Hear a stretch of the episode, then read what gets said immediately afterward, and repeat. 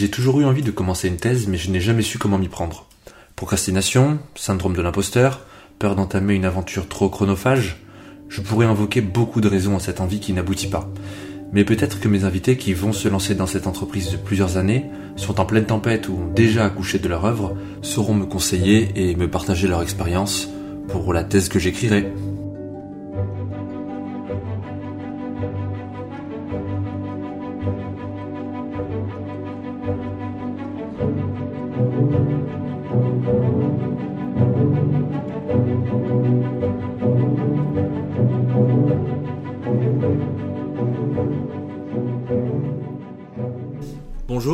Vous deux, et merci de m'aider pour euh, la thèse que j'écrirai. Bonjour Thibaut, Bonjour, est-ce que tu peux te présenter? Bah, je suis Thibaut du coup. Ouais. Euh, je suis euh, physicien et prof. Aujourd'hui je suis prof, voilà. Prof en prépa? En prépa, ouais. D'accord, euh, donc il y a MPSI et PCSI dans lequel tu pourrais année. travailler, et tu travailles dans laquelle des deux? J'étais en MPSI, je viens d'être muté en MP. En deuxième année donc, l'année des concours. Voilà. D'accord, ok. Année de MP, c'est pour préparer aux écoles d'ingénieurs C'est ça, ouais, du coup, ouais, c'est ça. Ok. Euh, bonjour Soazic, Bonjour. est-ce que tu peux te, te présenter, nous dire un peu qui tu es, ce que tu fais? Alors, donc, je m'appelle Swazik. Je suis bretonne, comme le nom l'indique. Et euh, je suis enseignante en histoire géo en lycée euh, général et technologique. D'accord. Donc euh, enseignante dans le secondaire depuis le début euh, de ta De- carrière. Voilà. Oui. Depuis 2018. Vous avez passé euh, tous les deux les concours de l'enseignement. Ouais, tout à fait. Euh, en quelle année Thibaut Moi 2015, D'accord. avant ma thèse donc. Avant ta thèse, Mm. tout à fait. Et euh, Soazic Moi, j'ai passé en 2016 et 2017. Ce qui m'intéresse aujourd'hui en vous invitant tous les deux, c'est que vous êtes à deux euh, moments de votre euh, carrière et de vos, euh, votre parcours euh, professionnel euh, assez différents. Je vais pas dire opposés parce que vous êtes tous les deux dans l'enseignement, mais en tout cas en termes de parcours, c'est euh, euh, assez intéressant pour euh, nous aujourd'hui, puisque toi Thibaut, tu as déjà soutenu ta thèse, donc en quelle année? En 2019, Voilà. en novembre 2019. Et donc ça fait trois ans que tu enseignes. Ouais, c'est ça. Alors que toi Swazik, Pas de thèse, pas de thèse. donc euh, Parce que justement, si je t'invite, euh, c'est pas euh, uniquement parce que t'as pas de thèse, parce que ça c'est le cas de beaucoup de gens, mais par contre, tu as commencé quelque chose. j'ai un projet de thèse, mais euh, qui ne verra pas le jour euh, à moyen terme, peut-être jamais d'ailleurs. Voilà. Ce qui est intéressant, c'est que tu avais déjà commencé à, euh, avec ce projet à démarcher quelques universitaires. Oui, oui, oui, à consulter un peu euh, des gens qui pourraient m'aider dans ce projet, mais qui n'a pas trop avancé pour l'instant, on va dire. Ok. Et euh, on va revenir un petit peu sur vos parcours euh, respectifs. Euh, toi, Thibaut, donc est-ce que tu peux nous faire rapidement ton parcours entre le bac et aujourd'hui? Ouais, bah, j'ai passé mon bac en 2009 à Agen. C'était hyper sympa. Et le Sud-Ouest. Voilà, j'ai fait une prépa scientifique, donc on en parlait au début, MPSI puis MP, où c'était au début un peu la galère, genre vraiment beaucoup, et après c'était bien. Euh, J'en ai fait trois ans parce que j'ai redoublé ma deuxième année. Euh, j'ai ensuite intégré l'ENS en physique à Cachan donc. École normale supérieure. ouais, Voilà, ça. qui n'existe plus d'ailleurs à Cachan, hein, puisque là, maintenant c'est l'ENS Paris-Saclay. Et euh, j'étais donc euh, j'ai décidé de faire de la physique plutôt que des maths, parce que j'étais un peu une quiche en maths et j'adorais la physique. Donc c'était un, un peu choix de parcours, je veux dire audacieux, vraiment très peu d'audace. Mais vraiment c'était un peu euh, voilà un peu quand même pas le parcours très très classique au départ. Euh, voilà, après j'ai fait licence, master, j'ai passé l'agrégation. J'ai fait un master 2 euh, à l'Observatoire de Paris pour faire de l'astrophysique, qui était ma spécialité. Et ensuite, j'ai fait une thèse, donc entre euh, 2016 et 2019, euh, qui était à l'école polytechnique. Donc c'était un plaisir. Enfin, du coup, pardon, c'était hyper ironique quand je dis ça, du coup les gens ne connaissent pas, mais euh, voilà, comme ça, ambiance un peu militaire et tout, c'est pas forcément mon truc à la base. Mais la, la thèse était plutôt cool, voilà. Ok. Je résume vraiment toute ma thèse en deux mots. Cool. C'est le but du podcast, je crois. Merci beaucoup d'avoir écouté ce podcast. On restera là-dessus. Oui, donc euh, et après ta thèse, Donc, euh, thèse. enseignement en prépa. Et bah, en fait, j'ai un tout petit peu chevauché les deux. C'est-à-dire que j'ai commencé à être prof en prépa, j'avais pas soutenu ma thèse encore. J'avais rendu mon manuscrit, mais pas soutenu. Et j'ai soutenu euh, deux mois après la rentrée, ou j'ai fait ouais trois mois après la rentrée. Ok. Et voilà, et j'enseigne en prépa depuis. euh, J'étais au Mans avant, et maintenant je suis à, je viens d'être muté à Paris du coup pour septembre. D'accord. Euh, on reviendra sur euh, la- l'astrophysique euh, juste après. Mais euh, d'abord, oui, toi, Swazik, est-ce que, pareil, un parcours en prépa? Parcours en prépa après le bac. Moi, j'ai passé mon bac en 2011, un bac littéraire. Donc après, je suis allée en prépa lettres euh, à Rennes. Euh, euh, Hippocagne euh, Ulm. J'ai préparé le concours de la rue d'Ulm. Euh, et ensuite, je suis allée à la fac. J'ai fait une double licence histoire anglais. Mhm. Ensuite, j'ai fait un master recherche en histoire où j'ai écrit un mémoire de recherche. Euh, et ensuite, j'ai préparé les concours de l'enseignement. D'abord euh, le CAPES et l'agrégation. Euh, j'ai eu le CAPES mais pas l'agrégation. Et ensuite, euh, repassage de l'agrégation. Mhm. Et euh, depuis, j'enseigne. Très bien. Pareil, d'abord en Bretagne, puis en région parisienne, à Rambouillet. Oui, une année de stage en Bretagne. Voilà. Et ensuite, depuis trois ans, à Rambouillet. C'est ça. Ok. Et toi, Thibaut, le choix de l'astrophysique, en- t'as dit que c'était ta spécialité? Ouais. C'est ça euh, Oui, c'est ça, ouais. Quand tu, donc, quand tu faisais ton mémoire Quand je faisais mon master, en fait, au moment du choix du- de la deuxième année de master, Hmm. on peut, en physique, en tout cas, on peut se spécialiser parce que la physique, en fait, c'est très large, euh, voilà. Et donc, on- il y a des masters de, euh, je sais pas, mécanique des fluides, mécanique quantique. euh, et moi, j'ai fait astrophysique, ouais. D'accord. Et ça t'a amené jusqu'à ta thèse, comme ça, Ouais. astrophysique. Est-ce que, est-ce que le, le choix de l'astrophysique, c'est un, je sais pas, plus un choix euh, professionnel au sens où c'était là où il y avait de la place, euh, ou est-ce que c'est vraiment une, une passion qui t'anime depuis tout petit, tu regardes les étoiles euh, Non, mais c'était pour pécho. non, pardon, c'est pas vrai du tout. Euh, alors, ça, ça peut, hein, c'est pas de vrai. Ça hein, aurait pu, mais c'est pas ça. Pour répondre à la question plus sérieusement, non. Déjà, c'est pas pour. Il y a de la place parce que quand on fait de la physique, on nous dit toujours, entre guillemets, l'astro c'est bouché. Ok. Euh, on dirait une contrepétrie, mais pas du tout. Est-ce que c'est le, le domaine le plus visé, le plus sexy euh, C'est là où- ouais, il y a, il y a beaucoup de gens qui veulent en faire, et en fait, c'est pas un domaine où il y a énormément d'applications, on va dire, dans l'industrie, etc. Ouais. Donc, c'est pas le domaine de la physique où il y a le plus d'argent, du tout. Euh, donc, il y a peu de postes euh, CNRS ouverts, peu de. Enfin, en fait, peu de moyens, de façon générale. Donc, euh, ouais, c'est. Pour avoir des postes permanents ensuite, hein, donc à très long terme, bien après la thèse, c'est vraiment le domaine de la physique le plus compliqué, je dirais. Donc c'est une passion. Ouais, en fait, euh, pendant que je faisais de la... En fait, euh, ouais, c'est venu petit à petit, mais pendant que je faisais de la physique, euh, moi, je, je faisais pas forcément de calcul, de me dire, ça va être important pour mon travail après, donc il faut que je choisisse stratégiquement. Je voulais juste me faire kiffer, quoi. Mhm. Et en plus de ça, ma thèse a été un peu sur un domaine un peu transverse, puisque c'était de l'astrophysique, mais avec des lasers. Donc, euh, du coup, il y avait... Star Wars. Star Wars. À mes yeux, c'est Star Wars. Un mix entre Star Wars et Star Trek et euh, le laser avec lequel on fait jouer les chats. Enfin. non, donc voilà. Donc moi, j'étais sur un domaine un peu hybride où il y avait quand même finalement pas mal de moyens. Donc j'ai eu de la chance euh, dans euh, cette passion-là, quand même, quoi. D'accord.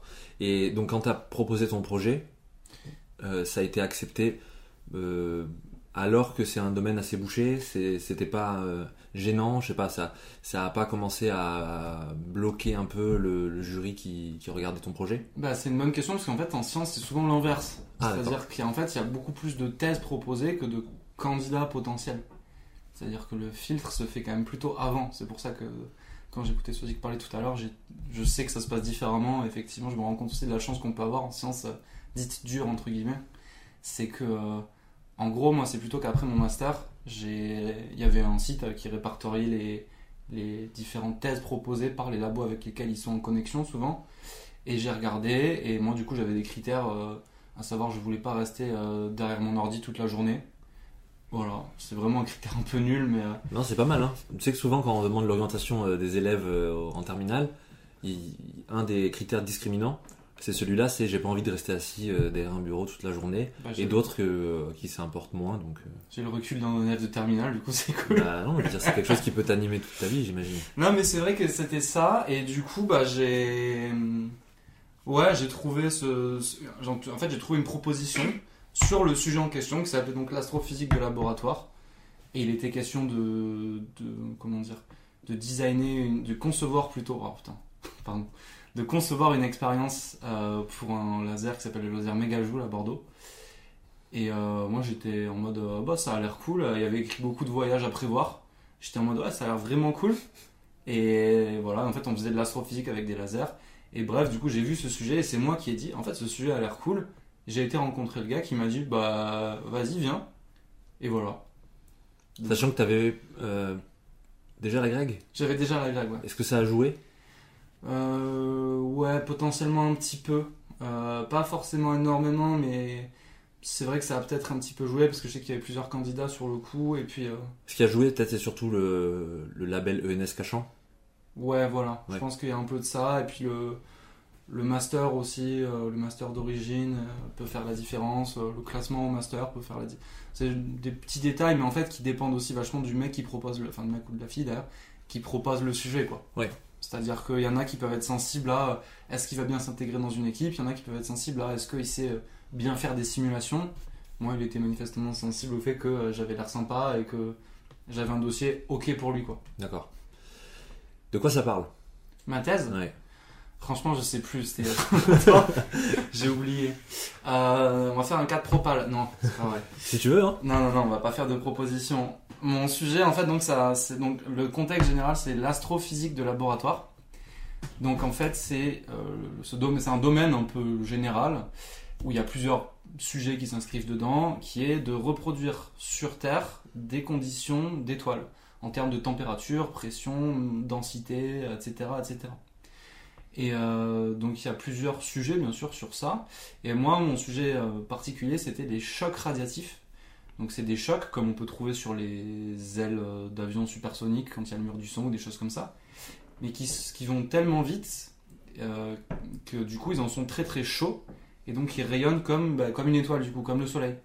Du coup ça change pas mal la dynamique du choc, etc. Et comme c'est des phénomènes qui à l'échelle astrophysique prennent des millions d'années à se développer, on peut pas regarder la dynamique de ces choses-là parce que bah, du coup si on vient et qu'on prend une photo le lendemain ça va pas bouger quoi. Et donc en fait l'intérêt de faire ça avec des lasers, c'est que ça bouge, bah, là pour le coup très vite, à quelques autour de 100 km par seconde on va dire. Donc en fait il faut faire une photo quelques nanosecondes après le début pour comprendre ce qui se passe. Donc tu as besoin d'appareils photo extrêmement précis, extrêmement coûteux, et de conditions de laboratoire avec des laboratoires très bien équipés, j'imagine, pour pouvoir euh, euh, ralentir et prendre la photo à la nanoseconde que tu recherches. Ouais voilà c'est ça. En fait je pense qu'on n'imagine pas tant qu'on l'a pas vu, mais déjà le laser pour permettre ces conditions fait euh, la taille d'un hangar quoi euh, grossièrement. Donc euh, quand on est dedans déjà c'est hyper impressionnant. On se sent vraiment assez petit et c'est aussi un enjeu particulier quand on est en thèse parce que du coup on est étudiant, on est quand même encore un peu en branleur quoi. Enfin, en tout cas c'était mon cas. Et on se rend compte qu'en fait il y a des gens derrière pour faire fonctionner tout ça, il y a des équipes de techniciens et que du coup on peut pas être un branleur pour eux si on veut respecter leur travail à eux quoi. Donc, euh, mais du coup voilà, il y a déjà le laser à faire fonctionner. Il y a une équipe par exemple sur l'électronique pour prendre la photo au bon moment entre guillemets. Il y a une équipe sur les bonnes caméras à utiliser. Enfin, du coup c'est un énorme travail d'équipe et c'est ça qui était intéressant. Moi j'ai trouvé dans ma thèse en fait c'était ça. Effectivement ça, nécessitait des moyens euh, qui étaient vraiment hyper importants pour euh, pour la finalité du truc quoi. Et toi, tu avais la pression d'avoir euh, tous ces moyens, ces équipements entre tes mains? Ouais, bah ouais ouais quand même. euh, je Autant pense que les équipes autour de toi, j'imagine. Ouais, bah en fait, le truc, c'est que moi, du coup, j'avais pas le même rôle que les équipes autour, parce que les équipes autour étaient surtout là pour faire fonctionner comme il faut. Moi aussi, dans une moindre mesure, mais moi, il fallait surtout que je prépare à l'avance tout ce qu'on allait faire. Et en fait, euh, ça allait de la première simulation à qu'est-ce qu'on veut faire. Nous, l'idée, par exemple, c'était de savoir sur quel matériau on allait tirer pour reproduire la chose euh, sans qu'il y ait de problème. Donc en fait, il fallait euh, choisir euh, quelle épaisseur de plastique on voulait.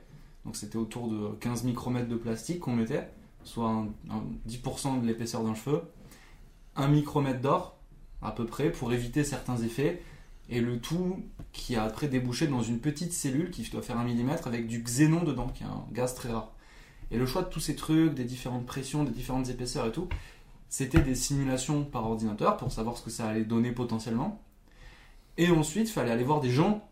Du coup, j'ai fait des coups de fil improbables. J'ai appelé des entreprises en disant Excusez-moi, vous avez euh, des feuilles de 10 micromètres de plastique euh, de tel type? Du coup, c'est hyper chelou quand on connaît pas de faire ça. Mais euh, ouais, on a l'impression d'être les gens qui vendent un peu du double vitrage, mais à l'inverse, mais voilà, du coup, c'était ouais, hyper formateur, mais c'était la pression parce que si on n'avait pas réussi à faire ça, l'expérience tombait complètement à l'eau.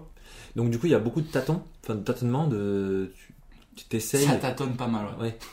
Non, j'imagine qu'il y a. Oui, si tu peux, euh, enfin, si tu peux tout euh, euh, prévoir, anticiper avec un ordinateur, euh, il n'y a pas autant de tâtonnements que ça. Mais euh, pour arriver à aboutir à la bonne épaisseur, au bon matériau, le fait que, je sais pas, j'imagine que quand tu tires la première fois le laser, ça donne pas exactement le Mm. résultat auquel tu t'attends, ou au, ou au contraire, ça donne un résultat surprenant mais qui t'aide quand même. Tout à fait, mais c'est ça qui a été très intéressant. C'est que l'ordinateur permet de prévoir des choses, mais pas tout, sinon on ferait pas d'expérience du coup. Et c'est ça qui est intéressant, c'est qu'on fait la première chose, le premier tir laser, parce que dans... moi j'ai fait surtout des expériences au Japon, c'est un laser qui avait des caractéristiques un peu spécifiques, genre un tir toutes les 1 heure et demie à peu près. Donc en fait on a une semaine d'expérience, bah voilà, on a, euh, je sais pas, 5 tirs par jour, et voilà. Donc en fait c'est un peu chaud quand on fait le premier tir, des fois ça marche un peu et on se dit bon ben on va corriger un peu. Des fois ça marche pas du tout et on se dit ok est-ce- qu'est-ce qu'on remet en question? Est-ce que c'est les simulations qu'on a pu faire? Ou est-ce que c'est le réglage du laser tel qu'il est? Ou est-ce que j'ai rien compris à la vie? Est-ce que je vais boire du saké toute la journée dans un bar? Beaucoup de, de- De des questions fondamentales à ce moment-là. Et par ailleurs, il y a eu des fois où ça n'a pas marché exactement comme prévu. Et ça, au contraire, on dirait un spot de pub Adidas, mais j'en ai fait un peu une force. C'est-à-dire que l'effet pas prévu, j'ai dit, bah attends, pourquoi il y a ça? J'ai fait des calculs et j'ai fait après une deuxième expérience un an après pour revoir cet effet, mais en le comprenant et en le canalisant. Et j'en ai fait après un papier, quoi. Donc parfois l'échec peut avoir du bon. Il faut se relever quoi derrière, c'est ça. Parfois, faut, voilà. Peu importe le nombre de fois où on tombe, l'important c'est le nombre de fois où on se relève. C'est ce que tu t'es dit à chaque fois que tu tiré avec cet énorme laser. Ouais. Et les domaines d'application? À les bombes, yes On applaudit les bombes Eh oui. Je- c'est vrai, c'est vrai. J'ai fait, en fait, euh, il se trouve que les, les équations qui régissent l'explosion d'étoiles, c'est les mêmes que celles qui régissent l'explosion des bombes. Du coup, c'était super. Euh, tu savais pas dans, à quoi allaient servir tes recherches et leurs résultats. Non, mais je tu savais que ça pouvait tomber dans, dans les mains des méchants de James Bond, Voilà, exactement. Ils avaient un chat sur un fauteuil oui. noir. j'imagine.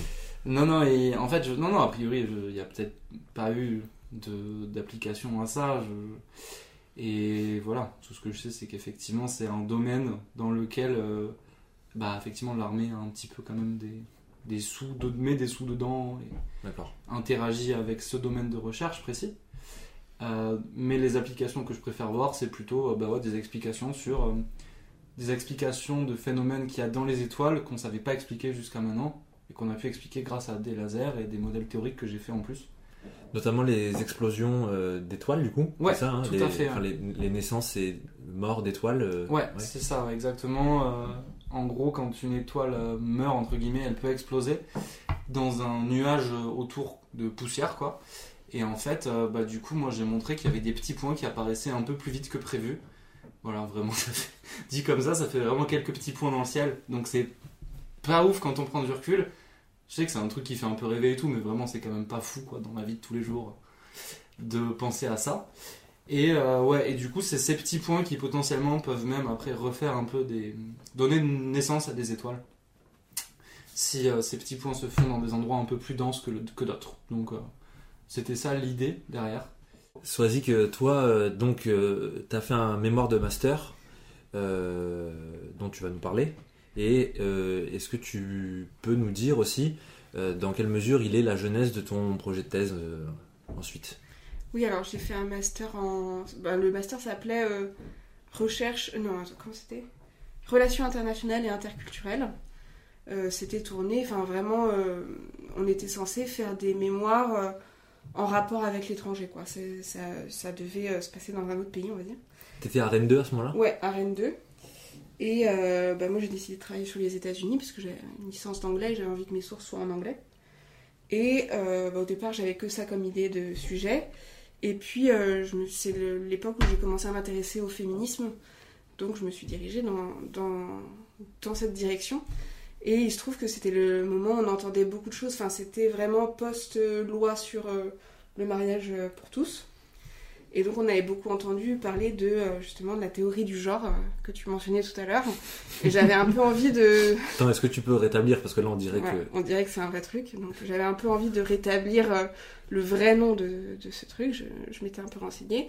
Donc euh, qui c'était une, une théorie fumeuse quoi, qui, euh, qui visait les études de genre, qui sont des études euh, tout à fait crédibles et universitaires, qui ont été créées aux États-Unis dans les années euh, 70, 80, euh, dans les universités américaines, euh, parce que les universités américaines fonctionnent de façon euh, un peu disciplinaire, mais aussi transdisciplinaire, et surtout avec le, moment, le mouvement des droits civiques aux États-Unis, il y a eu des, des études qui sont développées.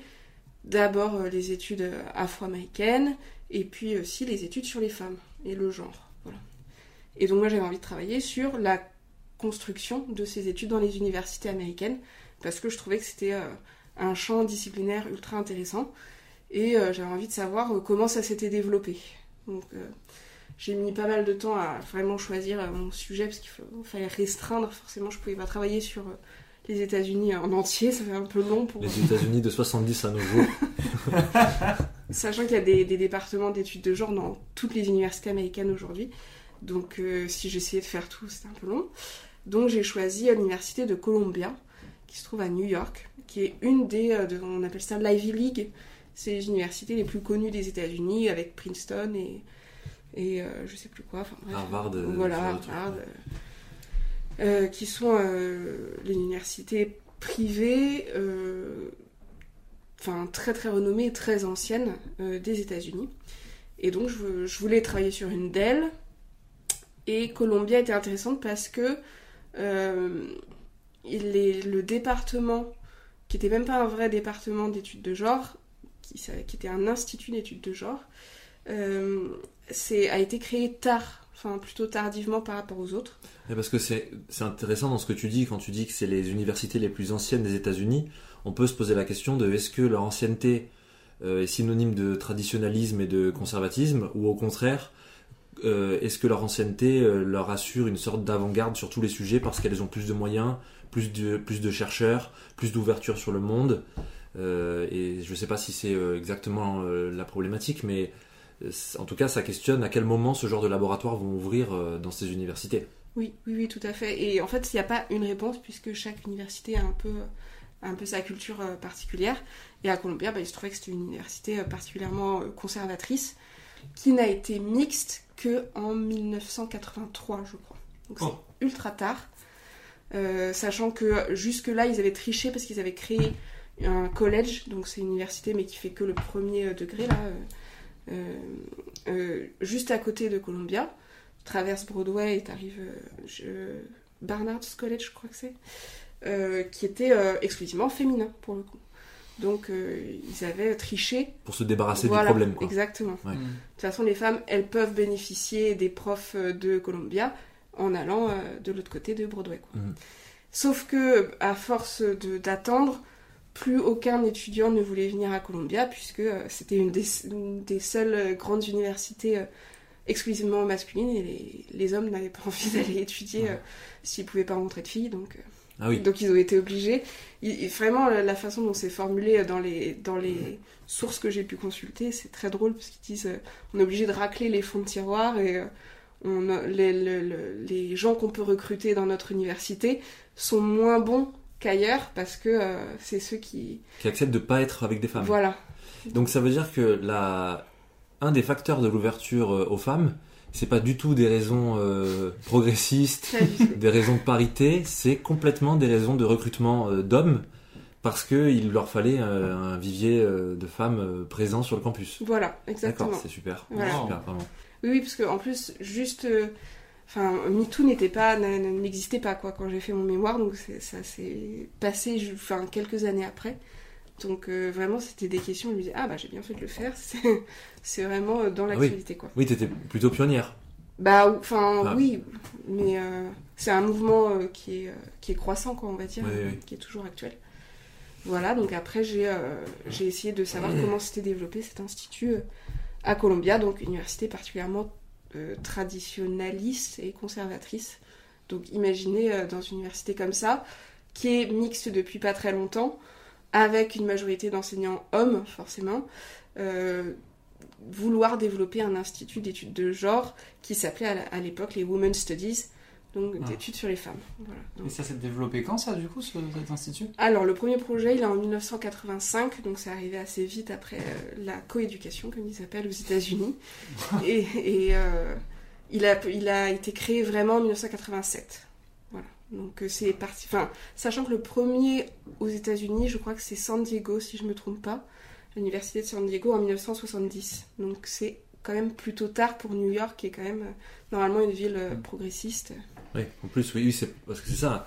T'as pas tapé sur Houston ou C'est ça, exactement. Austin. Enfin, t'es quand même à où- New York, euh, côte est, Nouvelle, Ouais. enfin, sud de la Nouvelle-Angleterre. euh, Et puis sur le plan du- des mouvements féministes, c'est une ville hyper militante, euh, avec plein d'assauts. euh, Mm. Donc on aurait pu croire que ça aurait bougé plus tôt, mais non. Et donc ça, dans quelle mesure ça, t'a, ça a été la genèse de ton projet de thèse que tu as lancé euh, quand à peu près En septembre euh, 2000 Alors oui, j'ai même pris des petites notes. Je Ouais. peux te dire euh, à partir de quand j'ai commencé à envoyer des messages. euh, euh, mars 2021. Euh, D'accord, il y a un an. Ouais, un peu plus d'un an. Ouais. D'accord, oui. Donc c'est, t'as toujours été intéressé par les études de genre, euh, par euh, en lire et par en faire oui, aussi. oui. Et euh, du coup, est-ce que tu peux nous parler de ton projet? Oui, alors en fait, euh, je savais que si je devais faire une thèse, ce serait dans la continuité de ce que j'avais déjà fait, mais je voyais pas comment poursuivre ça. Si tu veux, j'avais fait l'étude du développement de cet institut-là dans cette université-là et je voyais pas comment prolonger. Enfin, je voyais, je voyais pas comment ça pouvait être euh, donner lieu à une thèse. L'échelle fédérale aurait pas été euh, intéressante avec des trucs comparatifs euh, Bah, je savais pas trop donc comment agencer ça. ça Ouais, non, que. ça, me- ça me parlait pas trop quoi. Donc j'ai attendu d'avoir une idée de sujet pour euh, me relancer là-dedans. Et c'est euh, bah, Frédéric Vidal euh, qui m'a donné cette idée-là euh, en 2021. Donc, qui était euh, la ministre de l'enseignement supérieur et de la recherche Voilà. euh, de euh, d'Edouard Philippe ou de déjà de Jean Castex, les deux? Les Jean deux, Castex. Elle a pas changé. elle, a- elle a pas Les changé? deux. Non, elle a pas changé, Elle a je pas crois changé. pas, pendant longtemps, euh, jusqu'à récemment. Euh, et donc elle est un peu euh, montée au créneau contre euh, les foyers d'islamo-gauchisme, elle a vraiment prononcé ce mot, Mm. dans les universités françaises. Et bah, moi déjà ça m'a ça m'a un peu euh, bousculé de- d'entendre ce terme dans la, dans la, la- la bouche d'une ministre. Et euh, ça questionnait quand même les rapports entre... euh, et en plus, elle n'a pas fait que parler de ça, hein, elle a lancé toute une une enquête, hein, je crois que c'était ça, hein, j'ai Mhm. plus les termes exacts, mais euh, sur l'islamo-gauchisme vraiment dans Mhm. les, universités. Une sorte de McCarthyisme euh, en plus qui allait rien donner puisque la cible n'existant pas, c'est très Ah, mais difficile. ça existe pas en fait Et non. Elle C'est bah, la conclusion de l'enquête, je crois. C'est voilà, ça y est, on s'en est débarrassé. En Mais il y, a, y y eu des colloques, des séminaires sur euh, ce Ouais. thème-là, donc euh, Notamment un qui a fait grand bruit à la fin de l'année euh, 2021, je Ouais. crois, euh, à la Sorbonne, euh, je crois que c'est enfin, dans ces eaux-là. Mm. Oui, oui, mais oui, c'est vrai que ça chagrine un petit peu et ça donne envie de faire des thèses qui démontrent le contraire, quoi. Oui, oui, oui. Et donc ma- hum, elle, elle sou- elle soulevait le- la question intéressante qui était au cœur de mon mémoire de est-ce que euh, les études universitaires peuvent être politiques? Quel est- Quels sont les liens Mm. entre militantisme, euh, engagement militant, politique et euh, en- enfin, études universitaires quoi. Et euh, juste avant que tu prolonges là-dessus, est-ce que tu as eu l'idée, tu voulais faire une thèse et t'avais pas le sujet? Ou bien est-ce que euh, c'est t'avais en en tête un sujet depuis longtemps, euh, quelque chose même d'un peu vague, et euh, tu t'es dit que la thèse ce serait un bon moyen de le concrétiser? Non, non, c'est vraiment, je voulais faire une thèse, mais j'avais pas de parce que, la, sujet. parce que la recherche te plaît en fait. J'aime beaucoup la Ouais, recherche, c'était ce que je voulais faire. Quand- Enfin, quand j'en ai fait, pour moi, c'était vraiment un kiff. euh, D'accord. J'avais vraiment envie de continuer ça. Du coup, Malheureusement, entre. en histoire, euh, comme l'a souligné euh, Thibaut, c'est pas aussi facile qu'en physique, et donc je me suis rabattue sur l'enseignement, qui est quand même un très bon métier, je regrette pas, mais c'était pas ce que je voulais faire au départ. C'est autre chose, Voilà. c'est sûr. Du coup, oui, lien entre le militantisme et la politique. Voilà. Non, et l'université, pardon. Et ouais. l'université. Mm. Et donc il se trouve que ça, ça n'avait pas été creusé euh, dans le domaine euh, féministe, puisque actuellement en France, il y a des, des études féministes et des études de genre qui se sont développées dans certaines universités. Et euh, ce- enfin, je me suis dit que ça serait intéressant de faire une thèse sur la façon dont elles sont, sont développées et leur contact avec les réseaux militants féministes. Donc aussi, euh, dans quelle mesure, enfin, comment euh, l'un de ces réseaux précède l'autre? Voilà, c'est ça. Mm. Comment l'un nourrit l'autre, est-ce que les pratiques des militants viennent de la fac ou est-ce que les études qui se développent à la fac euh, viennent des, euh, des, des militantes? Euh, Je trouve que c'est hyper intéressant. Le, en plus, les, je, enfin, je pense que tu seras d'accord avec moi pour dire qu'en ce moment, l'étude de- des contacts en histoire, c'est assez... euh, Oui, c'est très à la mode. Enfin, c'est ce qu'on appelle l'histoire connectée. voilà, ou, euh, c'est dynamique. Donc, Mais, alors, oui, ça je- s'inscrivait un peu là-dedans. Ah oui, j'avais pas pensé que ça pouvait être une forme d'histoire connectée, mais oui, oui, c'est vrai en fait. C'est pas forcément à l'échelle mondiale. euh, Oui, Oui, oui, c'est vrai. Et euh, du coup, ce serait euh, une, his- une histoire connectée, enfin en tout cas une histoire de ces contacts-là euh, en France, En France, voilà. et euh, sur une période euh, Bah, étant donné ou- que le- les études féministes en France, elles sont très récentes, moi je pensais vraiment commencer, elles sont en plus postérieures du coup aux, aux États-Unis, je pensais vraiment commencer dans les années 90, et puis en contactant euh, certaines chercheuses, euh, notamment Sylvie Chaperon, euh, elle, m'a- elle, elle est, euh, elle est professeure à, à Toulouse, et elle m'a dit qu'à Toulouse c'était bien plus ancien que ça, et donc elle m'a conseillé de commencer dès les années 70. Donc, voilà. D'accord. Mm. Ça a remis en cause la période? Oui, ta période, oui, ça a eu un impact. bon, en soi, enfin, comment dire. euh, Moi, je fais de l'histoire contemporaine, mais très contemporaine, donc que ce soit les années 70 ou 90, ça, enfin, ça change pas fondament- fondamentalement les choses, quoi. Non, par contre, ça risque de changer euh, les, tes résultats. Oui, bien sûr, oui. oui, Enfin, oui. Évidemment, mais je veux Oui, dire. oui. euh, C'est vrai que c'est pas les mêmes combats féministes en 1970 ou en 90. Oui, c'est ça. oui. Mm. Avant euh, de passer à vos di- différentes euh, méthodes, à vos outils, euh, les écueils que vous avez pu rencontrer, nous allons faire un petit jeu. Et qui dit petit jeu dit jingle.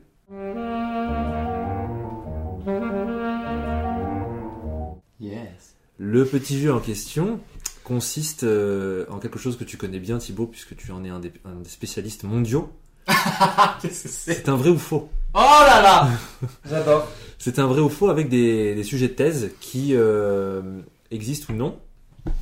Et donc, euh, il y en a un petit peu en physique, un petit peu en histoire contemporaine. Et vous allez devoir euh, me dire, vous avez le droit de participer même quand c'est pas votre matière, hein, évidemment. Ouais. Juste si c'est un sujet qui existe vraiment, un sujet de thèse qui existe vraiment, ou si c'est un sujet qui sort euh, de ma tête. Et Dieu sait qu'elle est capable de sortir des sujets.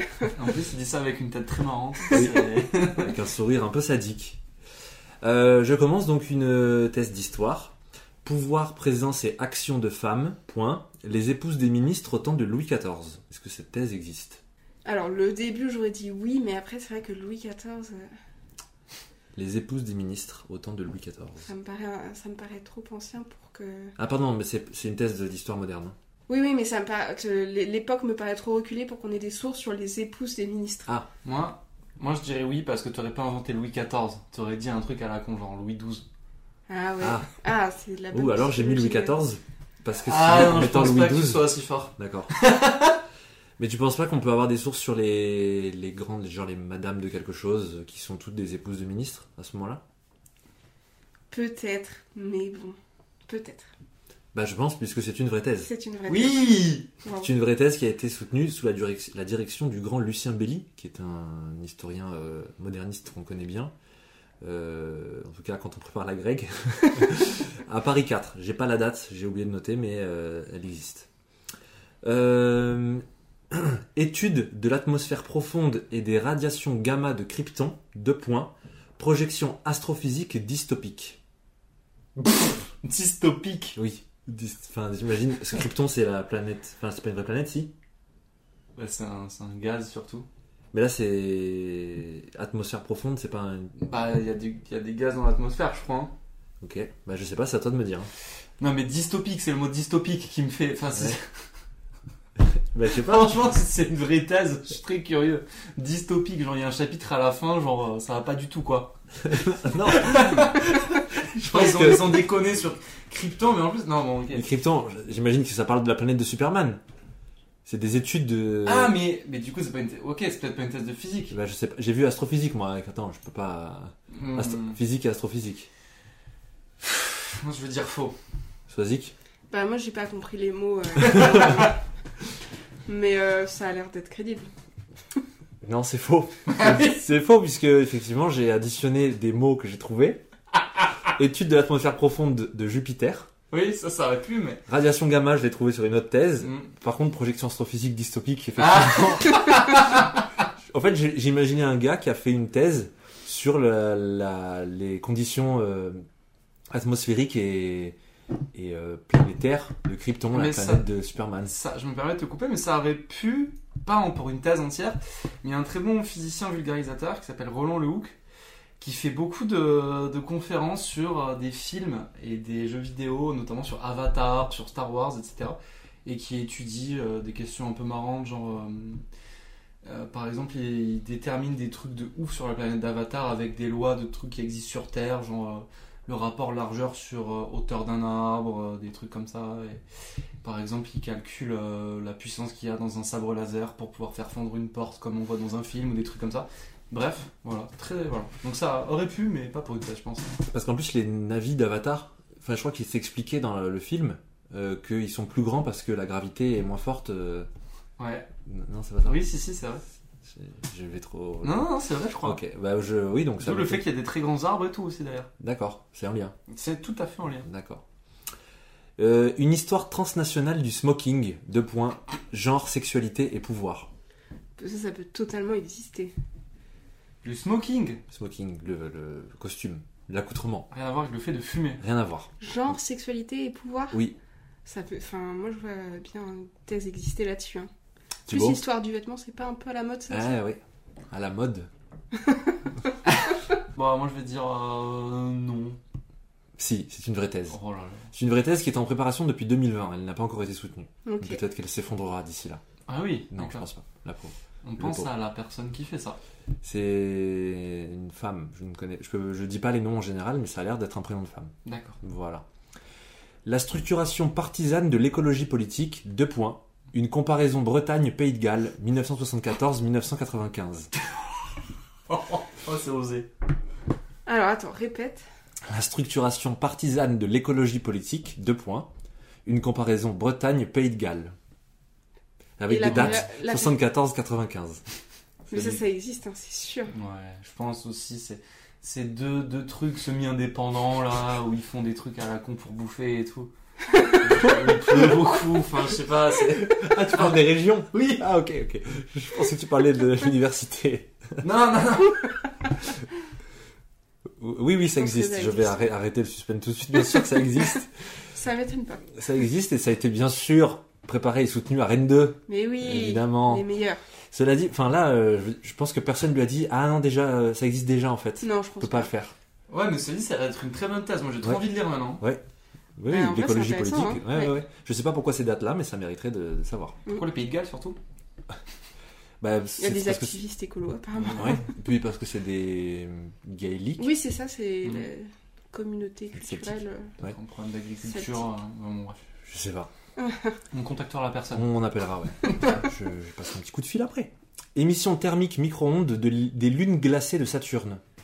Oh oui, c'est possible ça. T'aurais pas inventé ça de façon. Attends. Hum, J'ai pu Attends, mélanger des mots aussi. hein. Thermique, micro-ondes. É- Émission thermique micro-ondes Attends, des attends. lunes glacées de Saturne. Attends, attends, deux secondes. Bon, moi, je savais pas qu'il y avait des lunes glacées à Saturne. C'est des c'est- avec un bâtonnet euh, dessous pour pouvoir euh, les manger. Magnum. C'est possible, mais je pense pas que ça émette beaucoup de d'ondes micro micro-ondes justement, qui sont des vraies ondes. Hein.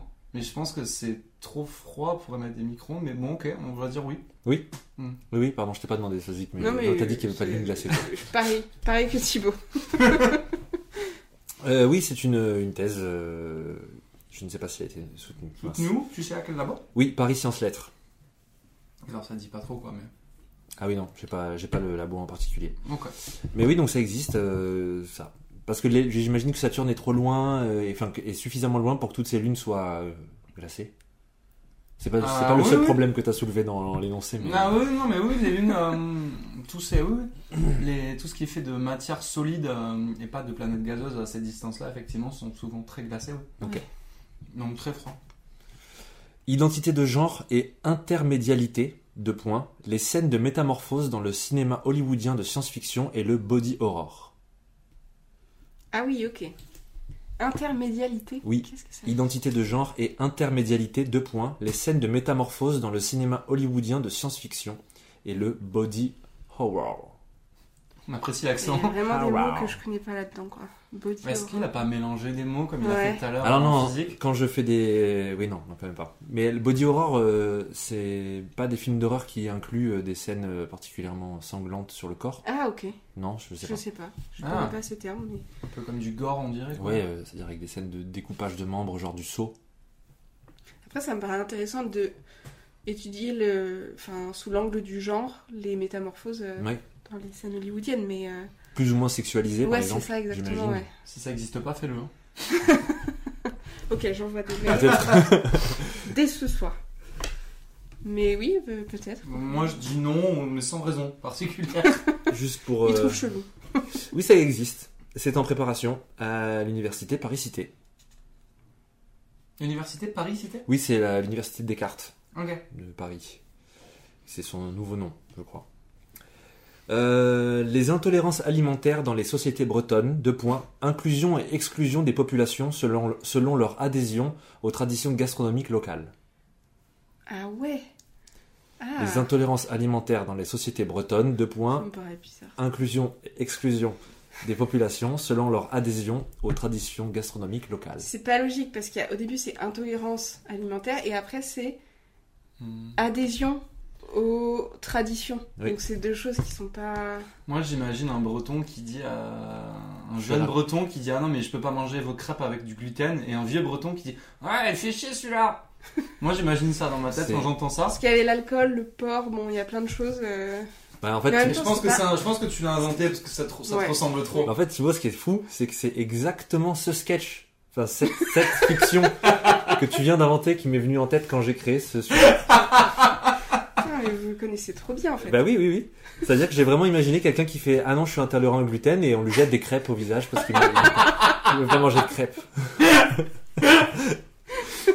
Ça se produit souvent. Hein. Oui, Faites bah oui, oui. attention chez vous. euh. Attention. J'imagine, ouais. Je pense que ça Voilà. serait un sujet de thèse intéressant, cela dit. De... Non, mais d'un point de vue gastronomique, la gastronomie dans les thèses est peut-être pas assez représentée. Ouais, et Ouais. par exemple, comment euh, est-ce que la l'économie bretonne s'est adaptée aux intolérances, euh, enfin aux manifestations d'intolérance au gluten ou- Enfin, est-ce que les gastronomies se sont adaptées tout court quoi Je suis pas sûre qu'il y en ait dans le sarrasin. Non, c'est trop pointu. Ah, très bien vu. C'est très possible qu'il n'y en Je ait pas. sais pas. Et enfin, une dernière. Recherche systématique de variabilité dans les images du télescope, du télescope Tarot, en majuscule. Application à la détection automatisée de l'émission optique des sursauts gamma. J'ai fait mon stage de L3 sur les sursauts gamma. Ouais. Et. Bon, ouais, je vais dire oui, parce que ça a l'air assez cohérent vaguement quand même. Je redis, recherche systématique de variabilité dans les images du télescope Tarot. Deux points. Application à la détection automatisée de l'émission optique des sursauts gamma. Tu dis que ça existe? Putain, c'est très long. Je la lirai pas. Ça a l'air très relou comme ça. Je suis désolé à la personne Bah qui a oui. fait ça, mais j'ai pas envie de C'est lire. le mot systématique, là on se dit, bah non. Oui, c'est vraiment le seul truc qui dérange, ouais. Mais je vais lire. moi, moi, une thèse comme ça, franchement, je lis les remerciements juste. juste pour voir si la personne a un compagnon ou une horrible. compagne. et- En plus, à chaque fois que je fais ce jeu, je précise que le but c'est pas de se moquer. Non, mais je me moque pas, ça a l'air trop bien. C'est pas vrai. non, mais oui, oui, c'est vrai, Non, mais vrai. on, on sait que les sujets de thèse intéressent parfois uniquement ceux qui les rédigent. euh, Oui, et tout que à fait. parfois il y aura pas mais surtout que c'est très Souvent, spécialisé. je pense qu'on peut dire souvent. C'est très spécialisé et c'est vrai que les thèses, en plus de ça, euh, s'adressent souvent à une- un microcosme du, la- des gens qui sont dans ce domaine précis, etc. Donc euh, parfois il faut avoir des mots très spécifiques, mais je vais dire oui. Oui. C'est vrai. Ça existe et ça a été soutenu à Toulouse 3. Et c'est euh, la fin de ce jeu. Bah, c'était monstrueux. Bravo pour ce jeu. bravo. Ça vous a plu? Bof. Euh, Si, Ah, si, c'était Ça m'a beaucoup plu. Maintenant, on va parler de vos outils et euh, méthodes. Euh, Thibaut, tu l'as déjà un petit peu évoqué quand tu parlais de ton, du fond de ton sujet. Euh, quels ont été les écueils euh, Donc, tu as dit euh, que tu avais une vision un peu méta de ta thèse à un moment, mais quels ont été les écueils que tu as pu rencontrer, aussi bien sur le fond que parfois bah, des, écueils techniques, j'imagine, des choses qui ont pu te ralentir ou qui ont, peut- ont peut-être failli te faire abandonner parfois? C'est assez marrant parce que je me suis jamais vraiment posé cette question et je me suis surtout jamais posé la question d'abandonner parce que je savais que c'était important en fait euh, pour moi parce que euh, même si je savais à peu près que je voulais pas continuer dans la recherche après un an ou deux de thèse parce que je savais que l'enseignement c'était vraiment ma passion et, J'étais pas sûr de vouloir continuer dans la recherche, mais je savais qu'il fallait une thèse pour pouvoir enseigner en prépa. Donc en gros, j'avais quand même besoin de finir cette thèse. Et j'ai aussi cette chance en sciences en dites dures, c'est que la thèse ça dure 3 ans quoi. Et ça se prolonge pas pendant 6 ans, 7 ans. Enfin... Donc en fait, on voit le bout quand même assez vite. Euh, en fait, les, moments les plus durs, je pense, ça a été pendant ma rédaction. Donc souvent, sur les 3 ans que dure une thèse scientifique, c'est la dernière année qui est consacrée en général à la rédaction. Et là, c'était vraiment dur parce que mon... Bah, en fait, j'avais dit à mon directeur de thèse que je voulais arrêter la recherche. Et il avait un peu mauvaise parce qu'il avait envie un peu de me lancer dans le monde de la recherche et il avait envie de, que je continue et que je prenne un peu sa place après, je pense. Et le fait que j'arrête, il l'a un peu mal pris et il était vraiment assez odieux pendant que je rédigeais. Ah, ouais. Et, euh, et vraiment, il me rendait des, des, chapitres entiers avec tout qui était rayé en me disant tu refais. Donc je changeais en mettant ce que lui avait mis. Je lui redonnais, il me disait non, ça c'est pas bien alors que c'est lui qui l'avait écrit. Donc j'avais la preuve concrète que c'était pas forcément le fond, mais juste un peu la forme qui l'énervait. La... Enfin... Donc bref, j'avais des moments un peu compliqués comme ça et des moments euh, parfois tendus humainement. Mais même pendant les expériences, en fait, vu que mais je faisais des expériences qui duraient longtemps, enfin, c'était trois semaines, trois quatre semaines. Et du coup, c'était très intense parce que, comme je disais tout à l'heure, on avait une heure, un tir toutes les une heure et demie. Et en fait, euh, on n'a pas beaucoup d'expérience dans l'année. Donc, moi, à la fin, par exemple, pour ma thèse, j'avais une vingtaine de tirs exploitables, quoi, je dirais. Donc en fait, on a envie que ça se passe bien. Et, euh, et s'il y a quelqu'un qui fait en sorte que ça se passe pas bien, ou qui oublie quelque chose, ou qui. En fait, vu qu'on travaille euh, suivant les installations parfois très tard et qu'on arrive très tôt pour que tout soit en place, il peut vite y avoir. Enfin, c'est un peu un cocktail explosif, quoi. Il peut y avoir des grosses réactions euh, humaines. et... Des moments de tension parce que fait, c'était pas prêt, vous avez perdu une journée. Euh, Exactement, des trucs comme ça, ouais. Des, des, moments où, par en fait, on travaille un peu en équipe. Il y avait quelqu'un, donc on, le laser tire sur une petite cible, donc il y a quelqu'un qui est dédié à coller la cible, quelqu'un qui est dédié à aligner la cible comme il faut, quelqu'un qui est dédié à allumer les caméras. Enfin, bien sûr, ça change suivant les installations, mais c'est toujours un peu ça l'idée. Et si quelqu'un n'a pas collé la cible au bon moment, bah, qu'est-ce qui se passe quoi? En gros, on peut pas tirer. Et est-ce que c'est, par exemple, si c'est pour ma thèse, est-ce que c'est à moi de dire un truc? Est-ce que c'est à mon directeur de thèse? Des fois, la notion de chef n'était pas forcément bien définie. Parce qu'en plus, c'est même pas tes employés en fait. Ah, pas et c'est pas tes supérieurs non plus, c'est des gens avec qui tu travailles. Euh, Exactement. même si tu viens que deux semaines, en fait, ils sont pas à ton service, c'est ça aussi. Exactement, c'est une collaboration. Et d'ailleurs, ça aussi, c'était un gros, des gros points de tension qu'il y avait. Ça aussi, c'est très propre à la, à la physique. Mais en fait, on travaillait. Donc en fait, j'avais deux gros labos. Je travaillais souvent pour mes expériences. C'était soit au Japon, soit en France dans mon labo. Donc les gens de mon labo, les techniciens qui étaient à mon labo, je les connaissais bien. C'était mes potes en fait. Mais en fait, euh, pour beaucoup de chercheurs, il y avait cette barrière. En gros, euh, et cette verticalité que pensaient les chercheurs, techniciens, euh, chercheurs quoi. Et beaucoup de chercheurs méprisaient pas mal les techniciens et leur gueulaient dessus en mode quoi ma cible elle est pas prête, je fais comment pour tirer, en leur parlant comme du poisson pourri. Et moi, j'étais là et je me disais, mais enfin, souvent, parfois, c'était pour ma thèse que mon directeur de thèse allait, euh, enfin, ou d'autres gens d'ailleurs, allait engueuler euh, ce pauvre technicien qui était en fait mon pote et qui essayait de faire ce qu'il pouvait, quoi.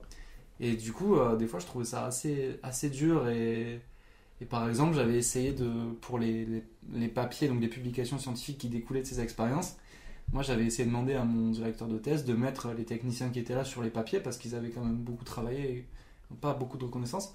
Et il m'avait dit, bah non, pourquoi on mettrait les techniciens alors qu'il mettait des gens qui ne, que je n'avais jamais vus sur des papiers à moi en fait. En signature. en... signature parce que euh, bah, à un moment donné, il lui avait aidé à financer tel truc par telle euh, magouille de bourse, je sais pas quoi, euh, deux ans avant quoi. Alors que les techniciens étaient, avaient beaucoup plus participé à la réalisation de l'expérience que ces mecs-là. Bah oui, parce qu'ils avaient déjà participé un tout petit, au moins 1%, donc infiniment plus déjà. Et oui, oui, ils avaient. Bah, en fait, les mecs, il y en a qui restaient jusqu'à 22h. Euh, pour t'aider. Pour m'aider alors qu'ils étaient pas payés, quoi. et parce qu'ils avaient envie que mon expérience marche, parce qu'ils se disaient, il faudrait que sa thèse, elle soit cool, quoi. Et ces mecs-là étaient euh, pas du tout euh, considérés par les chercheurs qui étaient là. Enfin. Donc c'était. Après, du coup, moi, c'était pas vraiment un écueil pour ma thèse, c'est un peu hors sujet, mais. Si, si, si. Ce que je veux dire, c'est que c'était des moments pas simples à vivre, en fait. Euh, parce que c'est vraiment pas mes convictions d'une part, et qu'en plus parfois on, est un peu en porte-à-faux parce que c'est pour son expérience que tel technicien ou tel euh, ouais, reste tard et on a envie d'être sympa et en fait il y a des chercheurs à côté qui sont pas sympas. Donc non, j'avais pas du tout aimé et j'avais euh. En plus, tu, tu te retrouves dans une position délicate puisque tu es entre le mec qui engueule et le mec qui est engueulé, mais tu dois quand même travailler avec les deux alors que Ouais. eux travaillent pas forcément ensemble. Et toi, tu, ouais, tu les voyais tous les jours, les techniciens, donc c'était. Ouais, exactement. C'est ça, c'est ça qui était assez dur, c'était de faire le, de jongler un peu entre les deux, et tout en sachant que, euh, enfin, une des choses où méthodologiquement, si je me suis rendu compte de ce truc, c'est que le chercheur n'a pas du tout, du tout, du tout la science infuse en fait. Euh, moi, quand je suis arrivé, j'étais un peu naïf et je pensais que si tel chercheur avait écrit ça ou avait dit ça, euh, c'était ok, vérifié, et il le savait et il savait l'expliquer. Et en fait, pas du tout. Et du coup, quand après un chercheur engueule un technicien en disant non, c'est pas comme ça, c'est comme ça, sur un plan, sur un truc technique, on doute d'autant plus parce qu'on sait que même dans leur pan de recherche, ils sont pas forcément compétents. Donc, a fortiori, sur un pan qui est pas le leur, Tout à fait. Donc sur un plan technique, ça, ça donne envie de mettre des claques en fait. Clairement. Oui, en fait, tout ça, c'est des trucs auxquels tu penses pas quand tu. auxquels tu devrais pas avoir à penser parce qu'il faudrait que ce soit plus simple et plus humain. Mm. Et en même temps, auxquels tu penses pas au moment où tu te lances dans une thèse parce que euh, c'est très loin, en fait, de, des questions de laser, d'étoiles, d'explosion, de rédaction. Ouais, là on est même plus sur du contenu en fait. Ouais, On est sur, euh, C'est périphérique, enfin, c'est hmm. autour et pourtant très important pour que ça roule, quoi. Ouais, tout à fait. Je me suis rendu compte à quel point d'ailleurs les chercheurs qui avaient euh, des doctorants euh, sous leur. euh, enfin, sous leur. Comment on dit, je sais plus. Sous leur. Sous leur Je direction. vais dire sous leur croupe, mais pas du tout. Leur- leur coupe. Ou alors, t'as fait une thèse bien particulière. Test dirigé par un cheval. Sous. J'étais sous la croupe d'un cheval en fait, toute ma thèse. C'est pour ça qu'ils s'entendaient pas bien avec les techniciens, je pense. En fait, ils parlaient pas la même langue tout simplement. Euh, ce que je veux dire, c'est que ces chercheurs-là, ils ont pas de. euh, ils ont jamais été formés à gérer humainement des thésards pour qui ça dure minimum 3 ans et pour qui c'est un peu le truc d'une vie quoi. Et, euh, et c'est pour ça que beaucoup de chercheurs en fait ne se rendent pas compte d'à quel point il peut y avoir des, bah, des vraies répercussions sur les vies des thésards. Et en fait, moi je le voyais un petit peu parce que j'étais représentant des doctorants à mon labo. Donc pas mal de doctorants venaient me voir pour euh, m'expliquer que ça se passait pas bien avec leur directeur ou directrice de thèse, m'expliquant la pression qu'ils subissaient souvent. euh, et ça, ils s'attendaient pas du tout, je pense, en arrivant, quoi. Parce que tout a l'air cool, parce que. euh, en fait, on se rend compte qu'on est payé pour faire. pour étudier sa passion. Donc, pour dans la plupart des cas. Donc, on se dit, putain, ça va être trop bien. Et en fait, euh, bah non, on subit des. On peut subir des pressions assez grandes, et ça peut être assez dur, quoi. Et ça, on n'y est pas forcément préparé, je pense. Tu penses que c'est propre à Polytechnique ou en fait on le retrouve dans à peu près tous les labos de physique euh, Je pense que c'est de pointe? En fait, je pense que ça, c'est pas propre à Polytechnique en soi, mais ça dépend beaucoup des labos. J'ai aussi beaucoup de labos où je savais que ça se passait bien, et beaucoup de labos euh, où- je sais que ça se passe pas bien, mais c'est pas forcément propre à Polytechnique. Après, un petit peu quand même, dans le sens où, euh, ouais, si c'est une institution très, très dure quand même, euh, Polytechnique, Polytechnique est très rigoureuse sur beaucoup de points, et les, en fait, je me suis aussi rendu compte de tous les jeux de pouvoir qu'il pouvait y avoir dans la recherche, et ça, c'était quand même quelque chose qui m'a beaucoup, beaucoup, beaucoup étonné. C'est d'ailleurs une des raisons qui fait que je vais quitter, quoi. C'est de voir à quel point telle ou telle personne peut avoir euh, tel ou tel prix, mais pour plein de raisons différentes, mais jamais pour les compétences et pour le fond du truc, quoi. Et ça va jusqu'au prix Nobel. Ah ouais Ouais, ouais, moi, j'ai- en fait, j'ai- c'est une anecdote quand même très marrante. Bah oui, vas-y, parce que tu me l'avais raconté et je pense que elle vaut le coup. Où en fait, donc, du coup, pendant ma. quoi, étant donné que j'avais un très gros laser, Ah le mec Le Pardon, je- C'est pas la taille compense. qui compte après. Je surcompense, je, je compense des choses. Étant donné que euh, mon laboratoire possédait un, un- donc un laser de taille imposante, je sais pas comment m'en sortir. Oh, ça le fera à chaque fois, hein, je crois. Ouais. Euh, Il y avait beaucoup de visites organisées Mhm. euh, de la part de, bah, de l'école polytechnique qui parfois m'envoyait un mail au labo et c'était moi le, qui faisais les visites en fait. Euh, parce qu'ils aimaient bien avoir un petit jeune qui fait une blague ou deux de temps en temps, c'était marrant quoi. Donc c'était moi qui faisais les visites et euh, un jour on m'appelle et on me dit il y a une visite d'un groupe d'anciens polytechniciens, genre promotion X70 ou je sais pas quoi, J'avais que des vieux croutons blancs en costume, quoi. Et en fait, je, me re- rends compte qu'ils sont accompagnés euh, du, prix Nobel du moment. C'est-à-dire que le prix Nobel de cette année-là était à, en fait à, Polytechnique. Et, et il avait eu le prix Nobel pour l'invention de, des techniques d'amplification de laser. Donc c'était son domaine, quoi, quand même. Grosse Euh, pression. bah en fait sur le coup grosse pression mais en fait je suis pas enfin je suis pas trop quelqu'un qui a trop la pression qui suis je peux être impressionné par des trucs mais pas tellement par euh, un prix Nobel ou je suis assez peu sensible à ça Et en plus, tu- oui, même en général, t'es pas du tout admiratif des grandes figures. exactement Euh, T'as pas d'idole, euh, des trucs comme ça, vraiment. non pas du tout à part Zidane mais du coup Oui, ça va. Il était pas là, du coup. il était pas là Non. Mais Peut-être c'était un, bientôt. non mais c'est vrai c'était un peu le Zidane de, des lasers pour ça. Bah, on l'aurait cru on Ouais. aurait, on aurait pu croire Ouais. parce qu'il avait quand même le prix Nobel euh, donc je sais pas ça devait être en 2018 ou du coup je dis pas son nom mais c'est très facile du coup Très facile de trouver, qu'il est français et tout. Il s'appelle Gérard. Et, euh, bon bref, et donc il fait visiter le. Il fait visiter en fait. Enfin, il était dans la visite avec ces vieux gars là qui étaient là en plus. En fait, Polytechnique mettait vachement en avant ce mec pour dire vous avez vu, on est une université de renom, euh, machin. Et donc en fait, moi je fais la visite. En gros, moi j'arrive au moment de la visite où je dois expliquer la technique qui a donné le prix Nobel au gars qui est à côté. Du coup, évidemment, je suis quand même un brin courtois. Je dis, bah écoutez, euh, je vais laisser Monsieur Mourou, du coup, vous avez son nom et son prénom. je vais laisser Monsieur Mourou expliquer son, son, son invention, quoi, qui lui a valu le prix Nobel. Franchement, je lui fais plutôt un tapis rouge, alors que bon. Et là, le mec perd tous ses moyens. Et dit, euh, oui, alors en fait, bon, bah quoi, bon, c'est une technique assez simple. euh. Bon, j'étais sur un télésiège un jour, et il commence à raconter comment il a eu cette idée.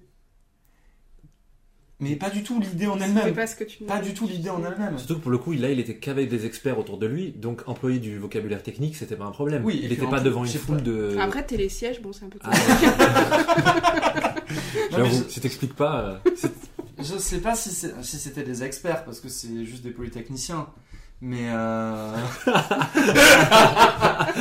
Ah, le salaud. ce que je veux dire, c'est que il aurait pu vulgariser un minimum. Il aurait ouais, ouais. su faire normalement. Je sais pas, quand moi je. Ouais, enfin bon.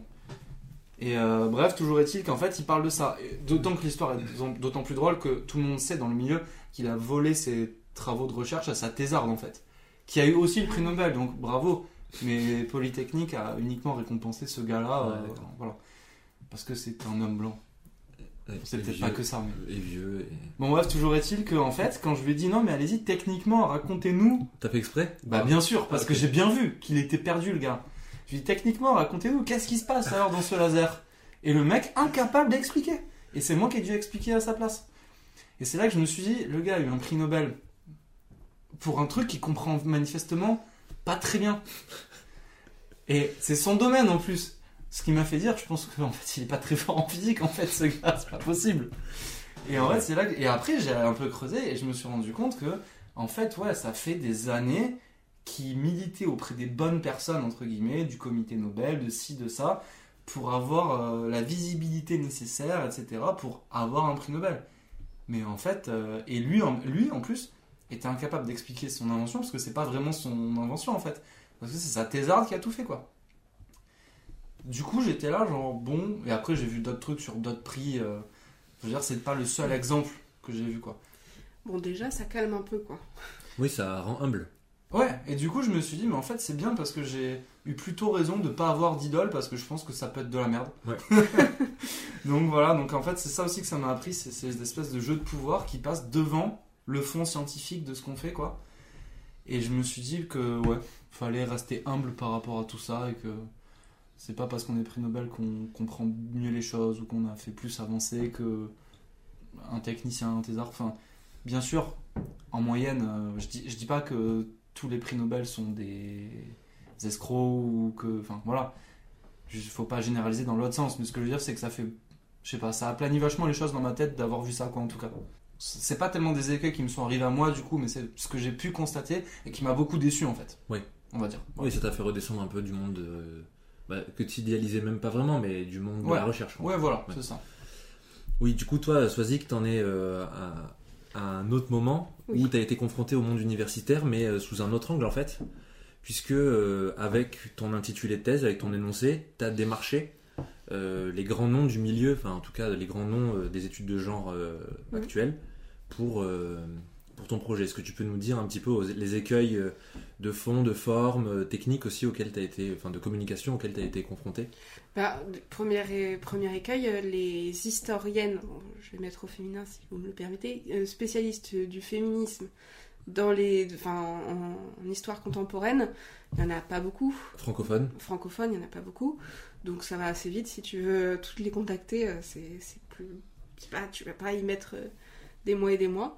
Et donc j'ai commencé par Christine Barr, qui est euh, grand nom de l'histoire euh, féministe, euh, qui m'a dit que mon sujet était pertinent, mais qu'elle avait déjà trop de thèses, donc elle était bloquée en fait, elle pouvait plus prendre de, nouveaux doctorants pour l'instant, et qui m'a recom- re- recommandé de consulter Sylvie Chaperon, autre historienne spécialiste du féminisme, qui m'a dit la même chose.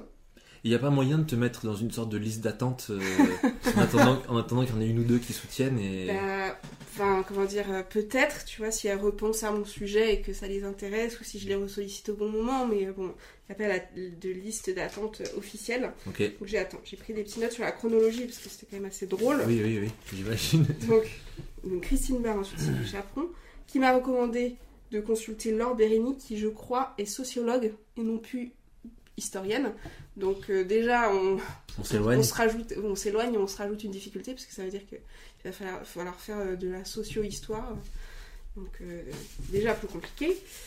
Qui elle-même euh, m'a dit que elle avait trop de thèses. Qui m'a renvoyé- gag.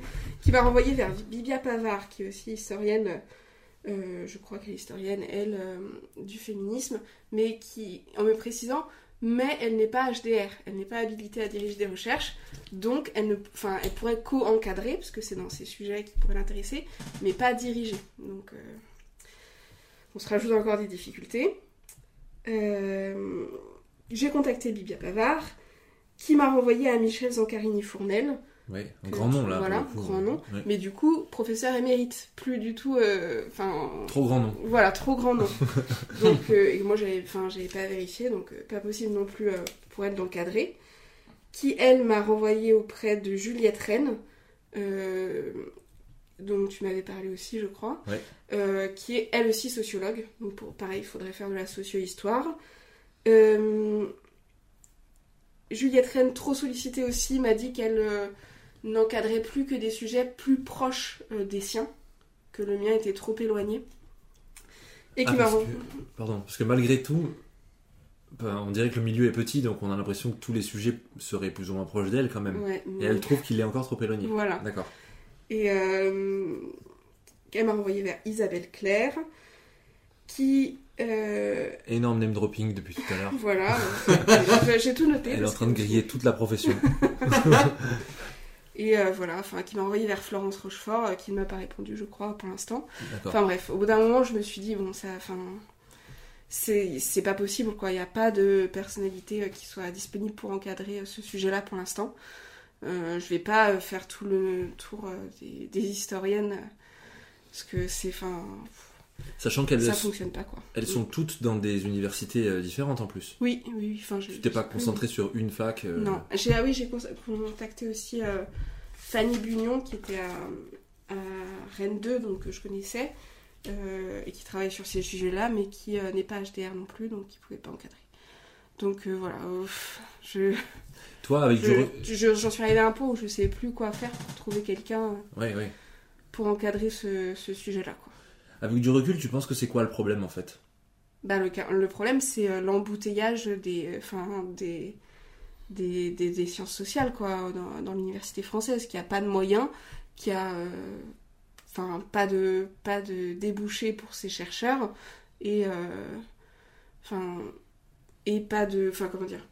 Je pense que les, les, les historiennes, elles sont pas très nombreuses qu'elles n'ont pas beaucoup de pas beaucoup de moyens pour bien encadrer leurs euh, leurs doctorants et euh, que donc elles veulent pas en prendre en plus et euh, que de toute façon ces doctorants n'ont pas forcément euh, beaucoup d'opportunités enfin de de comment on peut dire, de déboucher après, quoi. Enfin, Ouais. de- donc euh, tout ça est complètement euh, bouché, quoi. Euh, Donc, je vais pas rajouter une thèse à euh, ce secteur euh, de l'université qui est déjà ultra encombré, quoi.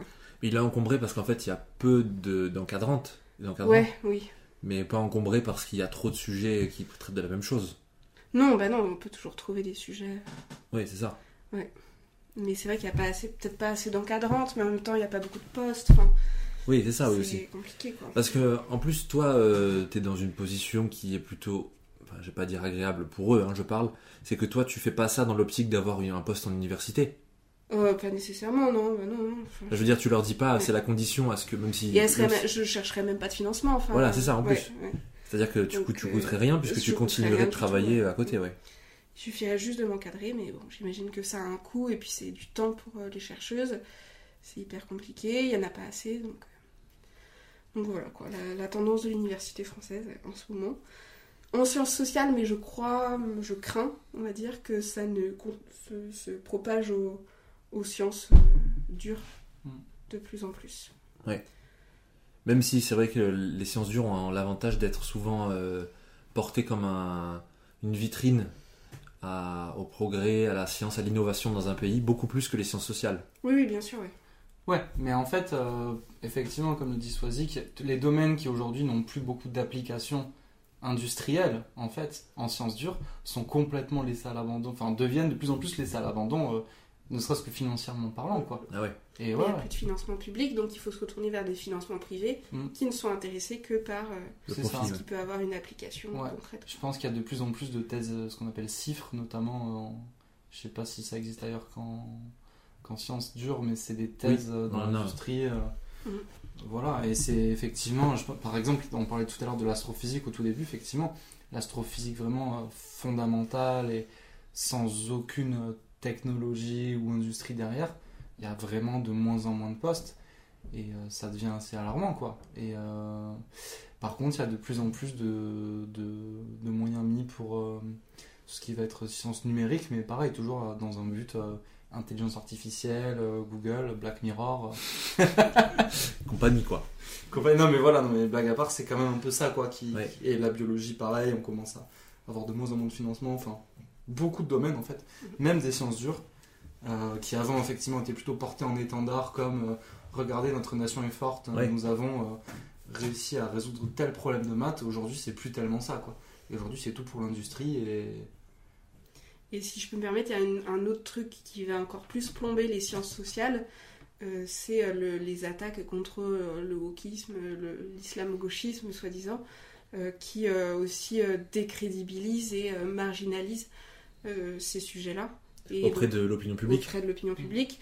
Ce qui, et on sait très bien que euh, les, les, les fonds qui peuvent être attribués à tel ou tel sujet dépendent aussi de euh, la crédibilité et la, la popularité des sujets euh, dans l'opinion publique. Donc, euh, typiquement, les thèses euh, qui touchent au féminisme euh, ne Ouais. sont pas encouragées, je dirais. Ouais. J'imagine. Même si les chercheuses, elles, sont intéressées. euh, Oui, enfin, je précise quand même, autre écueil euh, qui est pour le coup totalement de ma part, c'est que j'ai peut-être pas assez euh, persévéré et j'ai un... Attends, là, vu ce que tu nous as dit, c'est déjà pas mal. hein. t'as déjà Bah, envoyé 4 mails au moins, c'est déjà beaucoup plus que ce que j'ai fait dans toute ma vie je crois. Non, non, mais c'est vrai, j'ai... Enfin, là j'ai abandonné un peu l'idée euh, depuis plusieurs mois, c'est pas du tout de la faute des chercheurs, euh, ni de qui que ce soit d'autre. c'est... c'est aussi de la mienne, quoi. On va dire ça comme ça. C'est pas, enfin, de la tienne. Ça, t'as été découragé Oui, oui, par voilà, les oui, éléments exactement. extérieurs. voilà. Si on t'avait répondu plus vite, euh, Mais tout, le monde m'a répondu, c'est juste. non, positivement, je veux Oui, dire, voilà. et que ça, ça s'était enchaîné assez facilement, il y aurait Oui. peut-être eu moins de problèmes, quoi. Oui, oui, bien sûr. Euh, eh bien, on va passer à la dernière partie de euh, ce podcast, qui est la partie des recommandations culturelles. Et avant, jingle.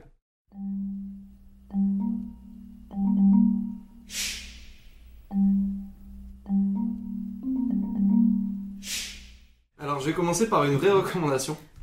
Qui est une chaîne qui s'appelle Fulloscopy. Une Une, chaîne chaîne YouTube. YouTube, pardon, Oui, effectivement. Je- tu connais. Ouais, Je connais aussi. bien. Bah du coup j'en parle pas. Non.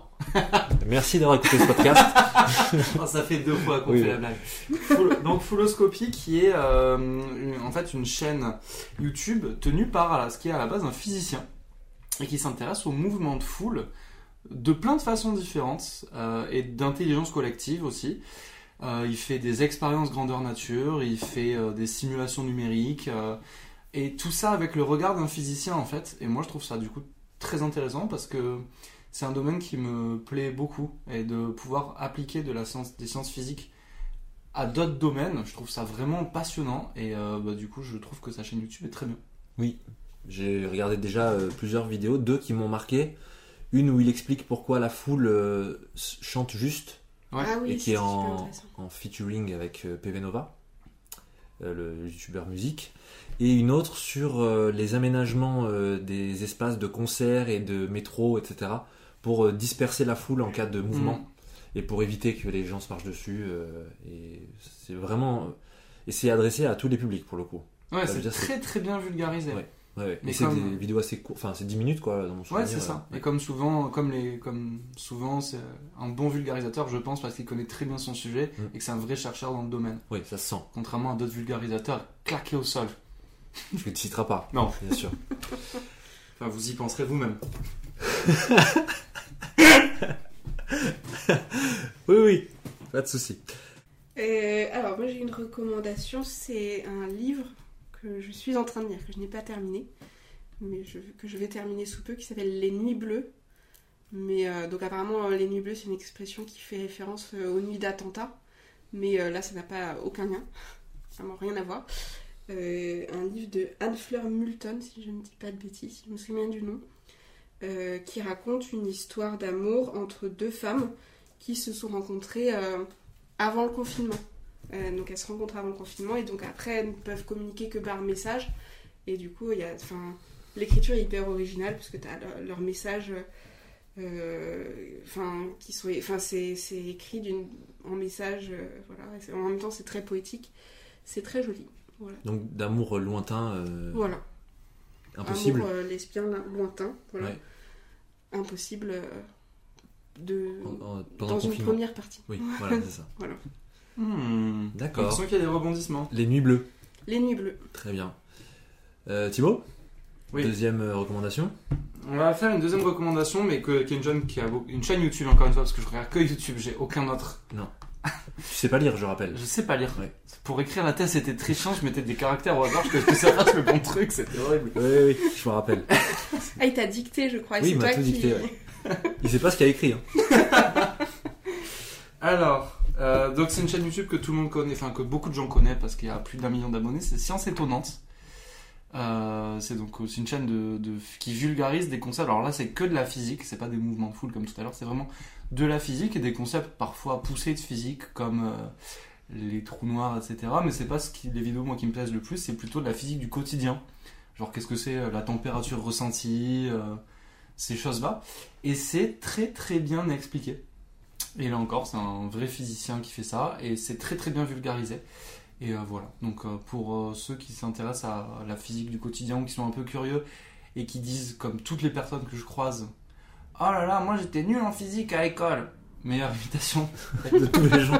T'as t'as fusionné toutes J'ai les voix. fusionné tous les- toutes les voix, du coup ça fait cette voix entre. Donald Duck et Trump. Ok. Et du coup, bah voilà, il vulgarise très très bien euh, sans qu'il y ait besoin d'équations ou de connaître quoi que ce soit à la physique. Donc je trouve ça chouette.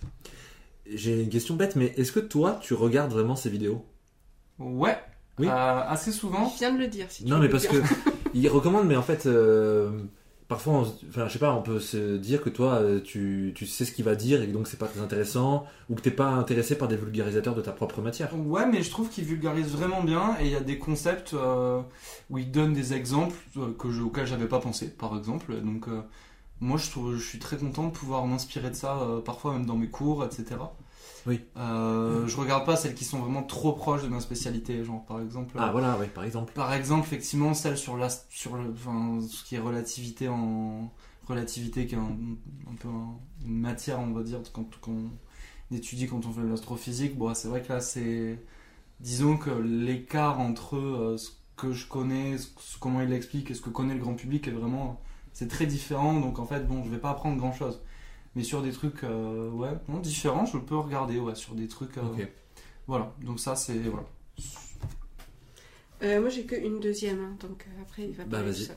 Euh, moi, je voulais recommander euh, le- le- l'émission Vrai ou Fake, que vous connaissez sûrement, sûrement Non, Non? Non, non. de France Info, euh, très connue, qui je connais pas France Info non plus. c'est une chaîne... euh, France, je connais pas non plus. C'est un. c'est un pays, ouais, c'est un pays. Ah, un pays Ouais, Ok, ouais. Et non, c'est, euh, comment on dit, euh, présenté par euh, un journaliste qui s'appelle Julien Pain, je crois. que- Ah oui, Oui. ça je suis sur Voilà. Twitter. Oui, voilà. Le cousin de Christophe Baguette. Très chiant. Pardon. Je suis désolé. On coupera. Et... Euh... ah bah, faut assumer, hein. Ah non, non, je laisse tout là. Euh, qui est, enfin, c'est un très très bon journaliste et euh, c'est une émission de, comment on dit, euh, débunkage de le- des, des euh, fake news. Je dis plein de mots. euh, Ah mais oui, mais je vois, il est dans la rue avec des panneaux. Il Exactement. arrête les gens, il leur dit euh, Oui, exactement. c'est où l'Ukraine et tout. Voilà. Ouais. Et euh, c'est vraiment. Déjà, c'est trop bien parce qu'il débunk. Je déteste ce. Comment on dit en français euh, Il, euh, Il vérifie. Il recoupe les informations. Voilà. Il Il- vérifie. Il C'est vérifie. du euh, travail de journaliste peut-être. Ah c'est ça le mot. Prends-toi ça, Salamé Et euh, donc, ce sont notamment des, des trucs euh, politiques que disent les hommes politiques. euh, qui. euh, voilà, il le fait très très bien. Il le fait aussi avec un peu de- d'humour et de recul, ce qui fait que c'est pas, c'est jamais chiant. Euh, et euh, ouais, c'est- c'est toujours hyper euh, incisif, hyper précis. euh, c'est toujours les questions qu'on se pose en plus. Genre, on a entendu euh, euh, tel chiffre qui nous a semblé bizarre ou on- tout le monde débat dessus. Tu peux être sûr que sur vrai ou fait, qu'ils vont en parler. Enfin, c'est vraiment très très bien fait. Et en plus, il a un, un peu une démarche à la Guillaume Meurice. Alors, enfin, Guillaume Meurice, qui est humoriste, mais lui, il, euh, il, il va toujours un peu tomber sur les gens où il y a quelque chose à garder, quoi. Oui, oui, complètement, Pour oui. aller dans l'extrême, dans la réaction, la réaction extrême à- au panneau qu'il va montrer, euh, pour euh, garder un peu ça et vraiment tirer une vraie information de, de ce qu'ils vont dire. Ouais, ouais, ouais, t'as, rais- t'as raison de le dire. Et en plus, je trouve que donc des fois il y a des, des plateaux aussi hein, dans son émission, c'est pas que euh, des micro-trottoirs. Oui, oui. Voilà. Et euh, je trouve qu'il il a pas le côté politiquement correct qu'on peut voir dans d'autres émissions du même genre. Et du coup, c'est plus, ouais, c'est plus incisif, quoi. C'est plus intéressant, plus pertinent. Et euh, c'est vraiment très très bien fait. Il n'y a pas de complaisance, euh, c'est vraiment très Ouais. chouette. Voilà. Je vois très bien. Oui, je recommande, effectivement. Même en classe, c'est bien Oui, utilisé ça. Carrément, ouais. Mm. Mm. Si tous les élèves pouvaient écouter cette émission, euh, Ouais. franchement, ils seraient tellement plus On aurait, mieux éduqués. on aurait plus besoin de faire de MC. C'est clair. ça, c'est fait. Ça, On va faire bon. des heures après. Ah oui, c'est vrai, non, merde, merde. Euh, moi, j'ai une recommandation qui, n'a, qui a un lien très éloigné, mais euh, quand même euh, un petit lien. Euh, c'est euh, ça. C'est le. C'est pas du tout radiophonique ce que je viens de faire. Il a vraiment montré ses bras. je vous recommande mes bras. Ses bras font 2 km, vous voyez pas, mais. Mais explique ce que c'est, ton Oui. truc là. Euh, non, mais là, j'ai sorti une BD, mais en fait, c'est pas tiré d'une BD du tout. C'est, c'est, une, c'est un dessin animé, une série de dessins animés en trois saisons qui s'appelle Avatar, le dernier maître de l'air, qui est connu par les gens nés dans les années 90 euh, parce que ça passait sur sur TF1 2003, 2004, euh, 2005, quelque chose comme ça. Et euh, ensuite rediffusé sur d'autres chaînes, euh, notamment Nickelodeon, qui sont les producteurs euh, de, de la série.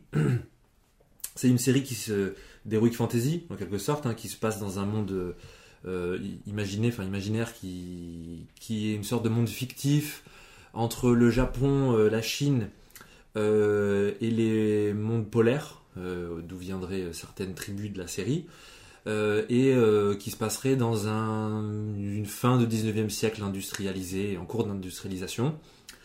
Donc c'est un dessin animé que souvent, euh, bah, quand les gens l'ont vu, ils étaient enfants, donc on n'a pas forcément perçu, enfin pour les enfants c'est très bien, déjà je précise, on n'a pas forcément perçu les différents niveaux de lecture, et je l'ai revu donc en intégralité et dans l'ordre en 2010, et pendant le confinement, et aussi là très récemment.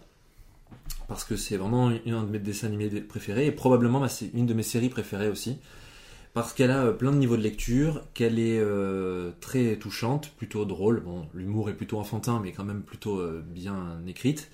Et ça met en lumière beaucoup de réalités de la guerre. Parce que donc la nation du feu, qui est censée être une sorte de Japon fantasmé, envahit les trois autres nations, qui représentent chacune un élément. Et euh, du coup, euh, cette invasion a des conséquences sur la vie des populations que chaque épisode relate.